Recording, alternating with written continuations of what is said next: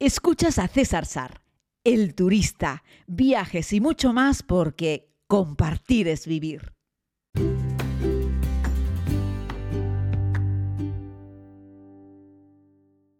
Saludos querida comunidad, bienvenidos a este segundo podcast que pretendo compartir con ustedes de manera diaria, a ver si consigo encontrar siempre el tiempo para hacerlo o llego un poquito más tarde, muy mal SAR, comenzamos ya con un pequeño retraso, pero en fin, diré en mi descargo que estoy preparándolo todo porque dentro de unas horas vuelo hacia Londres. Así es que bueno, ya podemos intuir que a partir de mañana la mayoría de los podcasts irán encaminados a contarles un poco cómo ha sido esa experiencia, incluido también darles algún consejo y algún tip sobre cómo volar económicamente a Reino Unido o cómo sobrevivir a un vuelo de Wizz Air ya saben, esa aerolínea low cost húngara que también tiene sede social, porque en realidad son dos en Reino Unido, está Wizz Hungría y Wizz UK.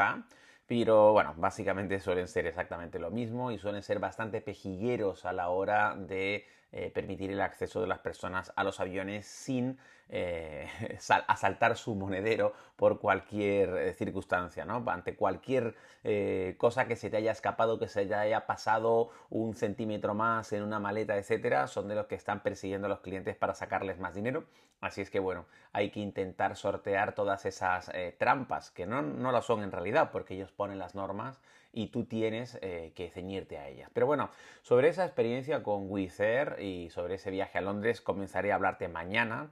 Antes quiero que hablemos un poco sobre el brunch en el restaurante más alto de, España, sobre el brunch que proponen los amigos de Volcano Teide. ¿no?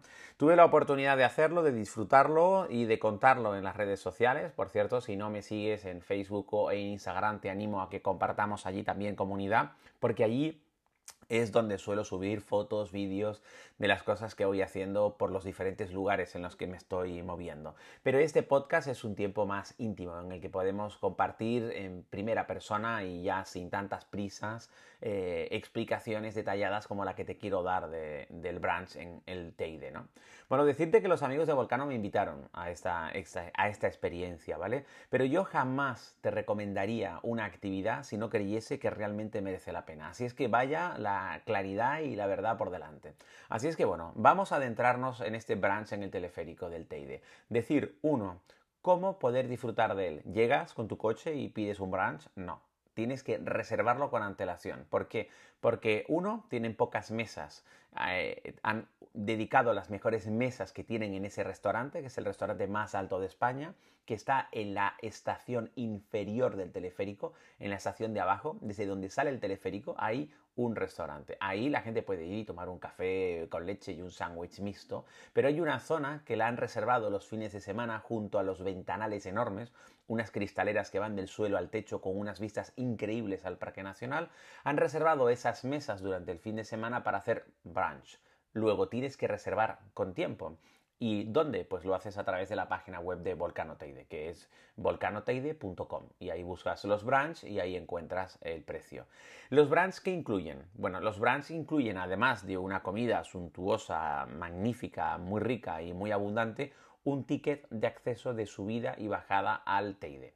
El precio, pues miren, hay varias opciones de branch y va a depender de si eres residente o no residente, va a variar el precio porque como incluye el ticket de subida y bajada al, pico del Teide, bueno, a la estación superior de la Rambleta, eh, pues te va a costar un precio u otro. Así es que bueno, yo tampoco estoy aquí para hablaros de dinero exactamente, ya lo podrás ver en la página web de ellos. Lo que sí puedo hacer es contarte cómo es este branch. Bueno, el branch es bueno. En términos generales, yo a este branch le daría un 8 sobre 10. Es decir, está muy bien. Está mejor de lo que yo había imaginado cuando me propusieron esta idea, porque yo pensé que el principal atractivo que tenía la actividad era la localización, el sitio en el que va a comerse el branch, eh, y luego la actividad de subir y bajar al teleférico al Teide, que eso sí o sí, sí o sí es un éxito garantizado, es decir, eso es algo que nos gusta a todos eh, y eh, bueno, está súper guay, ¿no? De hecho, yo siempre que vengo a regreso a Tenerife tengo como mono de subir al Parque Nacional y si puedo también o subo caminando o subo en, o subo en teleférico como he hecho en esta ocasión. Bueno, el brunch, como les mostraba en algunas fotos que habréis podido ver a lo mejor o no en mis redes sociales, consta siempre pues, em, pues de una copa de, bienvenida, te dan como un, espumante, como dirían los amigos de América Latina, un cava o un champán. Eh, yo no bebo, pero hombre, en un brunch mojarme un poco los labios con un champán, pues está, está bien, está curioso y sé que hay un montón de gente, esto es algo que le gusta. Hay un zumo eh, con fruta fresca, recién exprimida, eh, había varias opciones, yo el que me pedí estaba muy rico, fue un zumo de piña con menta y jengibre, la verdad que estaba rico y además en una cantidad generosa, ¿vale? Y no camuflado con hielo, no, no, no, era un zumo de fruta natural recién exprimido en una cantidad eh, generosa, ¿vale? O sea, no es ese pequeño zumito chiquitito que te traen en un vaso que tú dices, venga, esto es un chiste, ¿no? No, no, no, este era un zumo de fruta rico, estaba muy bien, ¿no?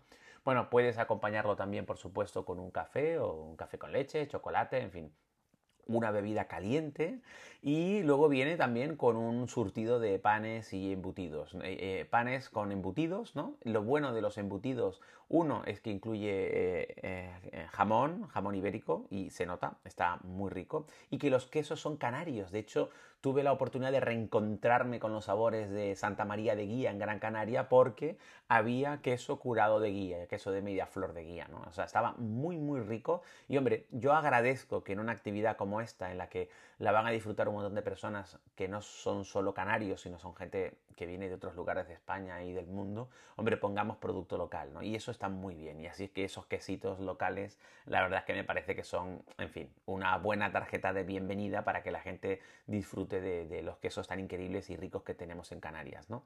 Viene acompañado de una cesta de panes, y ahí es donde yo voy con mi primera crítica. Por un lado, tiene unos, unos, panes con semillas que están muy ricos y unos panes que dentro tienen frutos secos que están muy ricos, pero por otro lado tienen un par de panecillos que no están a la altura desde mi punto de vista. Hay dos panecillos de los cinco que te ponen, hay dos que son un poco para, bueno, un poco pan para escapar, ¿vale? En su defensa diré que no hay ninguna panadería cerca del Parque Nacional del Teide, que ese pan lo tienen que traer, no sé, como mínimo de 50 kilómetros de distancia o un poquitito más. Eh, así es que bueno, hay dos panecillos que no están muy allá. Y luego la cesta en la que tenemos los dulces, pues tenemos un par de croissants que están bien y de nuevo otro par de bollitos que a mí no me vuelve muy loco porque son ese típico bollito con un poco de chocolate y tal. Bueno, eso es por ponerle un pequeño pero, ¿vale? Eh, por esas dos cosas es por las que a lo mejor no le damos un 10, pero ojo que le estamos dando un 8. ¿Por qué? Porque luego viene algo espectacular, riquísimo, que es el plato principal, el plato caliente, que es un brioche, pero un brioche bien hecho, amigos. O sea, no es, nada un brioche de paquete, no, no. Es un brioche muy bien elaborado, un brioche bien horneado, que lo han abierto y dentro le han metido eh, pues un guiso de carrilleras tan rico, tan suntuoso, tan meloso, tan bien preparado, tan cocinado, unas carrilleras tan bien rendidas que a eso además por encima le han puesto una mayonesa de lima un poquito picante, ¿no? y, la verdad hay un poquito de cebolla caramelizada y le dan unos puntitos. Esa combinación de sabores, es decir, eso envuelto en un brioche, que en sí el brioche ya es un bocado, o sea, si tú me das a mí ese brioche solo, yo ya el desayuno al, al brunch este yo ya le doy un... ya, ya, le damos un aprobado. Pero claro, el brioche relleno de carrilleras. Está espectacular, muy rico. En una cantidad muy generosa. ¿eh? Cuidado amigos, hay que ir con hambre a esto. ¿eh? Y luego va acompañado de una mini arepa de pollo con mojo rojo y un poco de aguacate. Esto es una mini arepa, es chiquitita, ¿vale? Porque después de meterte el brioche, yo creo que les diría que primero se comiesen la mini arepa y luego se comiesen el brioche. Yo lo hice al revés y luego ya la mini arepa no sabía dónde meterla. Pero la mini arepa tiene ese pollo, es un pollo desmenuzado, es un pollo deshilachado con un poquito de mojo rojo, ¿no?